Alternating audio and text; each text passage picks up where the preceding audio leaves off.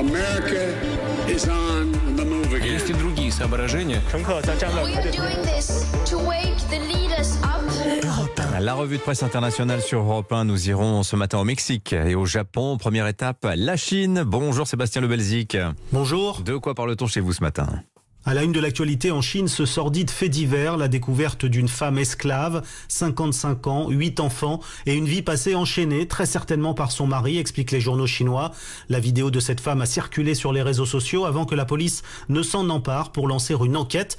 Et selon le China Daily, cette femme aurait été enlevée et vendue à un homme qui en a fait son esclave. Un phénomène encore très répandu dans le pays, explique le magazine Sixstone, qui rappelle que les femmes sont très mal protégées en Chine et que dans les campagnes, il est encore courant d'acheter une femme et même un enfant. Ils ont été le plus souvent enlevés.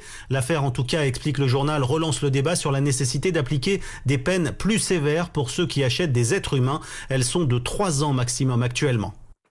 Merci beaucoup Sébastien. Direction maintenant le Mexique. Bonjour Gwendolina Duval. Bonjour. De quoi parle-t-on à Mexico ce matin?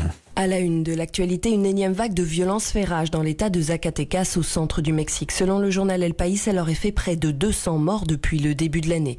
Une affaire a créé une onde de choc dans le pays ces derniers jours. Il s'agit des meurtres de cinq étudiants dont les faits sont relatés dans le quotidien. La Jordana, âgée entre 21 et 25 ans, les jeunes ont été kidnappés une nuit alors qu'ils faisaient la fête, puis leurs corps ont été retrouvés dans des véhicules abandonnés. Sur les réseaux sociaux, les Mexicains expriment leur indignation. Dans les commentaires, certains dénoncent l'impuissance des autorités et comparent Zacatecas à une zone de guerre.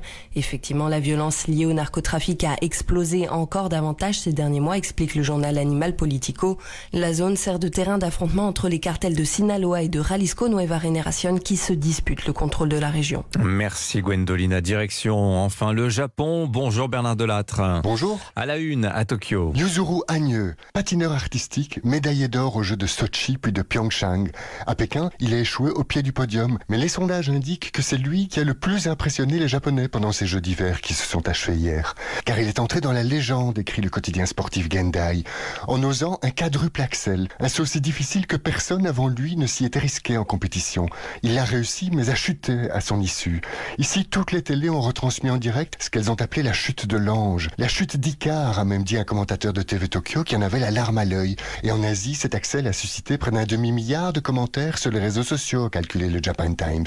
Échouer avec panache est plus valeureux que triompher sans gloire, applaudit le Nikkan Sports. Le Sankei et le Asahi sont d'accord. Une telle bravoure vaut toutes les médailles d'or.